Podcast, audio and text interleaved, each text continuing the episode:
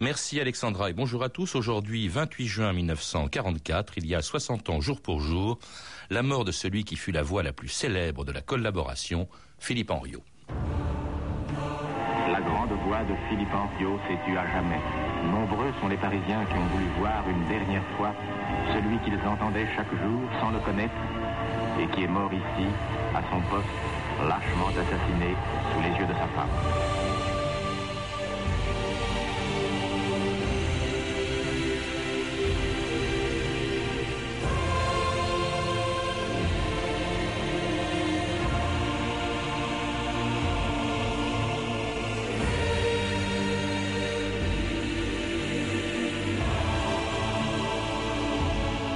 2000 ans d'histoire.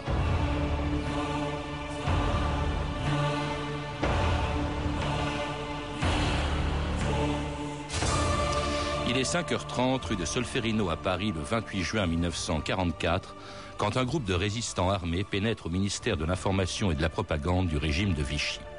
Conduit par Charles Gonard, dit Morlot, il se précipite vers la chambre du ministre Philippe Henriot et frappe à sa porte. Qui est là? demande Henriot. Milice, répond Morlot. Des terroristes veulent vous enlever, nous venons pour vous protéger.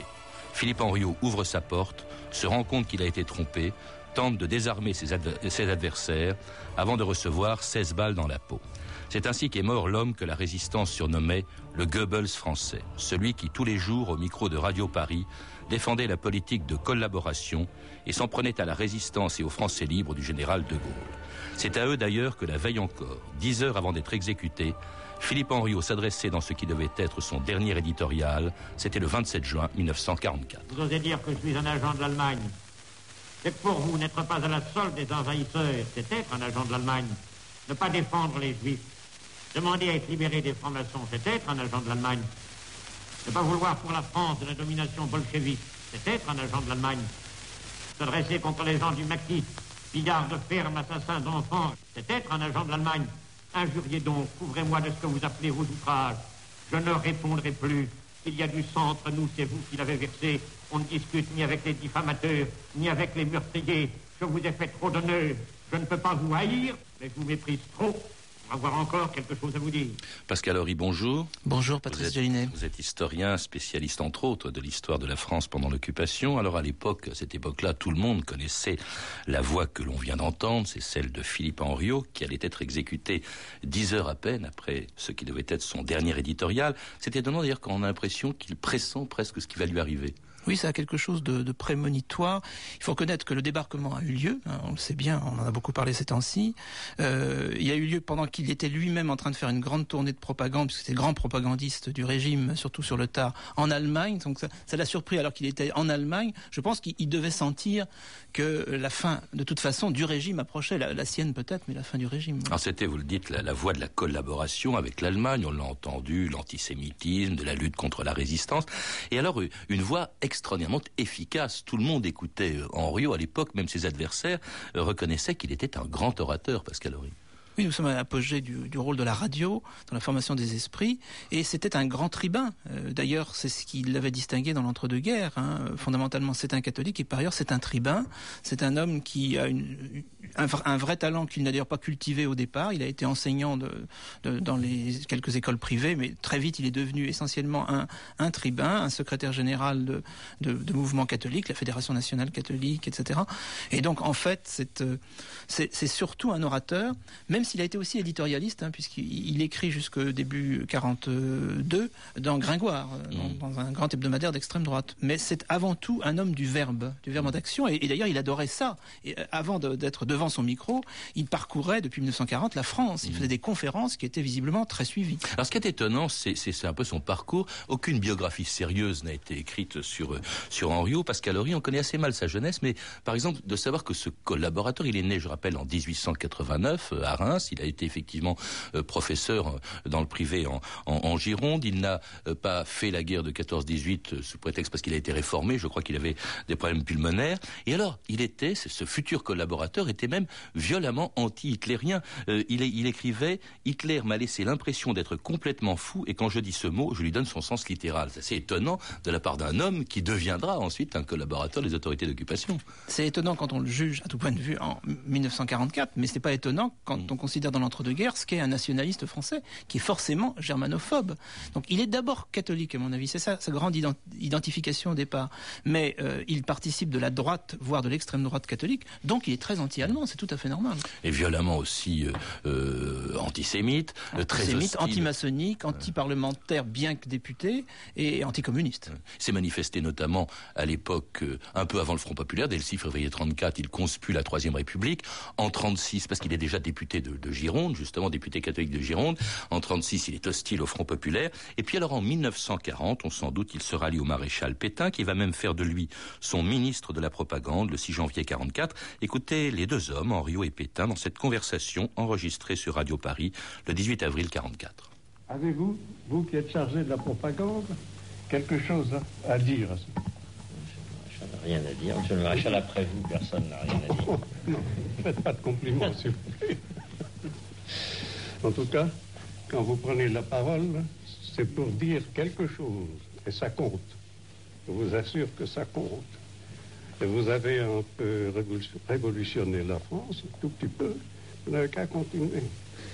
Et si nous travaillons ensemble, du même cœur, eh bien, nous arriverons à un résultat. Étonnant cet échange entre Henriot et Pétain en avril 44, Pascal Horry. On voit bien Henriot euh, vraiment confié en dévotion devant le maréchal. Oui, sur ce plan-là, il, participe d'une culture euh, traditionnelle où le respect au grand chef, en particulier au grand chef militaire, le, père d'Henriot était un officier. Hein. Euh, tout ça était très lié quand même à un certain milieu, de la bourgeoisie catholique champenoise d'ailleurs, puis bordelaise par, par son mariage. Enfin, il, est dans la dévotion pétainiste classique, ce qui rend d'autant plus frappant son engagement ultra-allemand, parce qu'il est, évident que sur ce plan-là, le maréchal Pétain est en retrait. Mmh. Est en retrait. Alors justement, quand même, le maréchal Pétain est à l'origine de la politique de collaboration. On dit souvent, euh, c'est l'historien Henri Rousseau qui le dit, qu'il euh, devient euh, très pro-allemand à partir de 1941, lorsque commence la guerre entre l'Allemagne et la Russie. Et Rousseau dit que finalement, son anti-communisme prend le pas sur son anti-germanisme.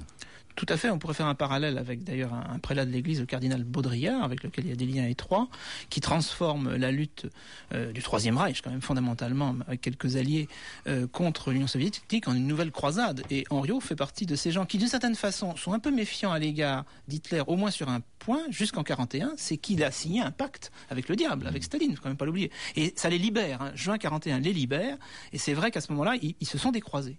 Mmh. Lui-même d'ailleurs s'engage dans la milice. Il a un fils qui va euh, se battre du côté de l'Allemagne, je crois, dans les, dans les troupes aériennes de et, et, ça va, ça va très loin parce que l'enregistrement qu'on vient d'entendre avec le maréchal se situe donc, d'après ce que vous venez de dire, en avril.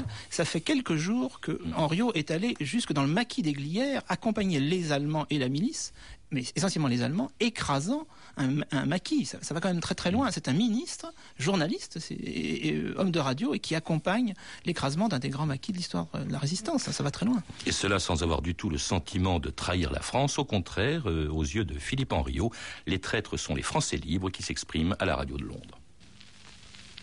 Pitoyable porte-parole de la trahison, la pire, la trahison salariée. Savez-vous où est le nœud du sophisme? Vous parlez de l'Allemagne et vous dites l'ennemi. L'ennemi de qui? Du jour où l'armistice est signé, je ne puis plus appeler ennemi le peuple en vertu j'ai pris par la voix de mes chefs des engagements nouveaux. Je ne travaille pas pour l'Allemagne, je ne travaille pas pour l'ennemi. Je ne ressemble ni à M. Grenier, ni à M. Marty, ni à M. Labat, ni à M. Schumann, juif, ni à M. Dac, juif, ni à M. Bloch, juif, ni à M. Mendes France, juif. Je feuillette mon histoire, j'y retrouve leur hostilité et leur duplicité, et je me sens bien plus à l'aise pour défendre avec la France l'Europe menacée, moi qui ai pris parti contre l'Allemagne menaçante, que les gens ont refusé de lutter pour leur pays ne sonnent pour les autres le tocsin de la mobilisation, que le jour où ils en ont reçu l'ordre de Staline et ses alliés.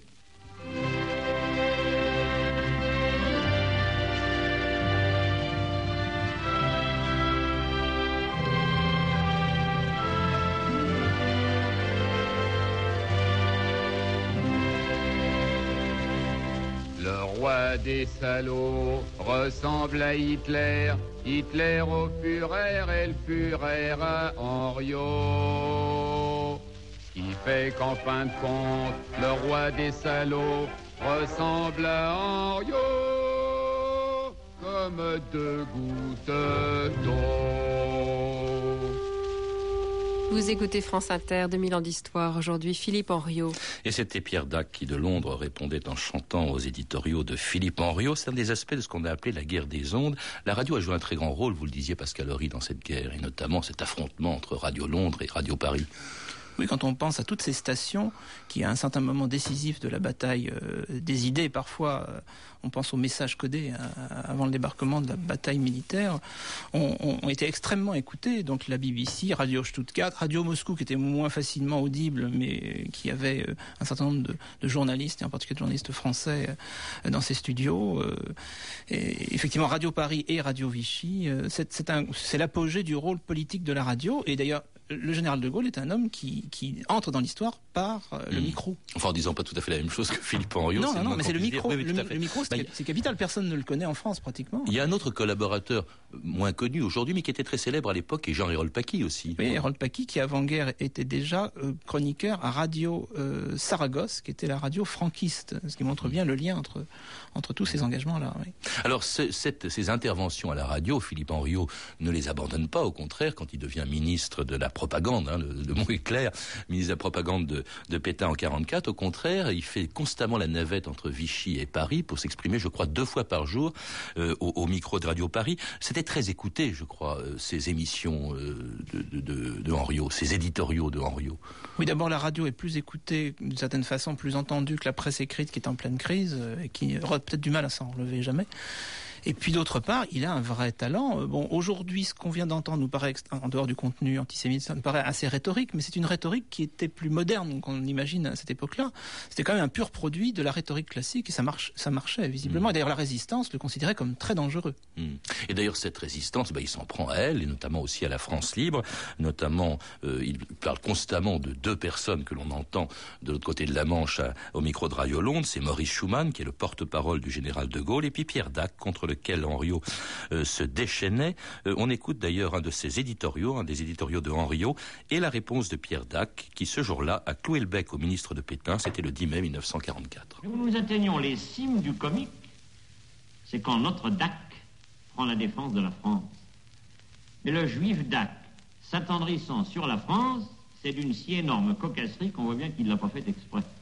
Qu'est-ce qu'Isaac, fils de Salomon, peut bien connaître de la France? Eh bien, monsieur Henriot, je vais vous le dire, ce que cela signifie pour moi, la France. Puisque vous avez si complaisamment cité les prénoms de mon père et de ma mère, laissez-moi vous signaler que vous en avez oublié un, celui de mon frère. Je vais vous dire où vous pourrez le trouver. C'est d'aventure vos pas vous conduisent du côté du cimetière Montparnasse. C'est là que reposent les restes de ce qui fut un beau, brave et joyeux garçon fauché par les obus allemands le 8 octobre 1915 aux attaques de Champagne. C'était mon frère. Sur la modeste pierre, on lit cette simple inscription. Mort pour la France à l'âge de 28 ans. Voilà, monsieur Henriot, ce que cela signifie pour moi, la France. Sur votre tombe, si toutefois vous en avez une, il y aura aussi une inscription. Elle sera ainsi libellée. Philippe Henriot, mort pour Hitler, fusillé par les Français. Bonne nuit, monsieur Henriot, et dormez bien, si vous le pouvez. Magnifique cette réponse de Pierre Dac à Philippe Henriot, Pascal Horry. Ah oui, c'est un grand moment pour l'histoire de la radio. Hein. On peut dire qu'il y a des, des, des moments d'une intensité, euh, et, c'est vrai qu'il n'y a plus rien à dire. Mmh. Pierre Dac était un homme extrêmement patriotique. Hein. C'était l'homme qui avait lancé la, la, formule des loufoques et l'os à moelle, était intransigeant euh, sur le patriotisme. Il l'a prouvé à, à, plusieurs reprises. Et puis euh, le seul pratiquement en mesure à tenir tête aux éditoriaux de, de Henriot. Et alors on l'a entendu aussi, il annonce d'une certaine manière la mort de Henriot. C'est très prémonitoire cette, ce que l'on vient d'entendre. Oui, il faut reconnaître d'ailleurs que euh, une partie des partisans de Vichy n'imaginaient pas qu'au fond leur engagement pouvait les traîner d'abord devant les tribunaux, a fortiori devant des pelotons d'exécution ou quelques euh, circonstances assimilables. Hein. Or, au, au, début de l'année 44, un ministre de Vichy a déjà été exécuté, c'est Pucheux. Mmh. Et on, on, sent bien que désormais, euh, il va falloir rendre des comptes. Mmh. Euh, je, pense que ça contribue d'ailleurs beaucoup à la, nervosité, c'est moins qu'on puisse dire, de la ministre dont il faut rappeler, euh, vous l'avez dit, qu'Henriot faisait partie. Il va y avoir des règlements de compte juste avant la mort d'Henriot. Euh, Jean Zay, le ministre du Front populaire, va être exécuté par des miliciens, entre autres parce que Henriot a contribué à son, discrédit aux yeux des miliciens par la publication de carnets pendant, le carnet de Jean Zay, sans autorisation de bien sûr de Jean Zay, pendant, l'occupation. Donc tout, tout, ça est ensanglanté. Hein. Et, l'assassinat d'Henriot, dont on va reparler certainement dans un instant, se situe dans une chaîne. Alors justement, la, mort d'Henriot, c'est en fait la résistance qui décide justement de l'éliminer, euh, sans doute parce que justement, aux yeux de la résistance, il était diablement efficace, il fallait le faire taire. Oui, c'est le COMAC qui en a ainsi décidé. Euh, ce sont vraiment des décisions à caractère quasiment militaire. Alors, s'agissait-il de l'enlever ou de le liquider En tous les cas. Euh, le COMAC, il faut rappeler, c'est le comité d'action militaire hein, de, la résistance. En tous les cas, il, est clair que si, euh, si on ne pouvait pas l'enlever, il fallait le liquider sur place. C'était les consignes du, COMAC. Hmm. Oui, parce qu'il y avait, il y avait un projet d'enlèvement. dit-on, oui. Dit-on, oui. Hmm. Et puis alors, en réalité, on avait dit à ceux, au groupe de résistants commandé par ce Morlot, hein, qui était son nom de guerre, euh, qu'ils enlèvent en Rio, et s'ils ne pouvaient pas le faire, de l'exécuter. Alors il y a tout cet épisode, extraordinaire, ils se réunissent le matin du 28, je crois que Henriot était à Paris, euh, ils apprennent, ils s'étaient renseignés auprès de gens euh, qui se trouvaient au ministère de la propagande, qui se trouve, se dit en passant aujourd'hui, mais ça n'a plus aucun rapport dans l'actuel siège du Parti Socialiste, hein, c'était rue de Solferino, et ils se renseignent auprès du concierge, je crois qu'il leur donne des renseignements, et ce concierge leur dit, Philippe Henriot sera là cette nuit avant de partir à Vichy. Et puis euh, ils arrivent donc euh, à la porte. Euh, ils se font passer pour des miliciens. Ils disent à Henriot qui est barricadé dans sa chambre "Nous sommes des miliciens." Henriot leur ouvre la porte et puis là il se rend compte effectivement de la supercherie. Il essaye de prendre leurs armes et Morlot donne l'ordre de, de tuer Henriot. Et le soir même, donc du 28, à l'heure où Henriot parlait sur Radio Paris, eh bien c'est le chef du gouvernement Pierre Laval qui annonçait la mort de son ministre de la propagande. C'était il y a 60 ans, jour pour jour, le 28 juin 44 à 19h30. Vous êtes venus comme tous les jours, à la même heure, pour entendre la voix de Philippe Henriot. Vous ne l'entendrez plus. Philippe Henriot a été assassiné ce matin au ministère de l'Information. Il a été abattu à coups de revolver, sous les yeux même de sa femme. Cette grande voix française, éloquente, passionnée, n'était indifférente à personne. Elle était aimée ou elle était redoutée. Faute de pouvoir répondre à Philippe Henriot, on l'a fait taire. Faute de pouvoir lui fermer la bouche, on lui a fermé les yeux. Il est tombé ce matin en héros et en martyr. Et c'était Pierre Laval annonçant donc la mort de Philippe Henriot le jour même de son exécution par la résistance, le 28 juin 44.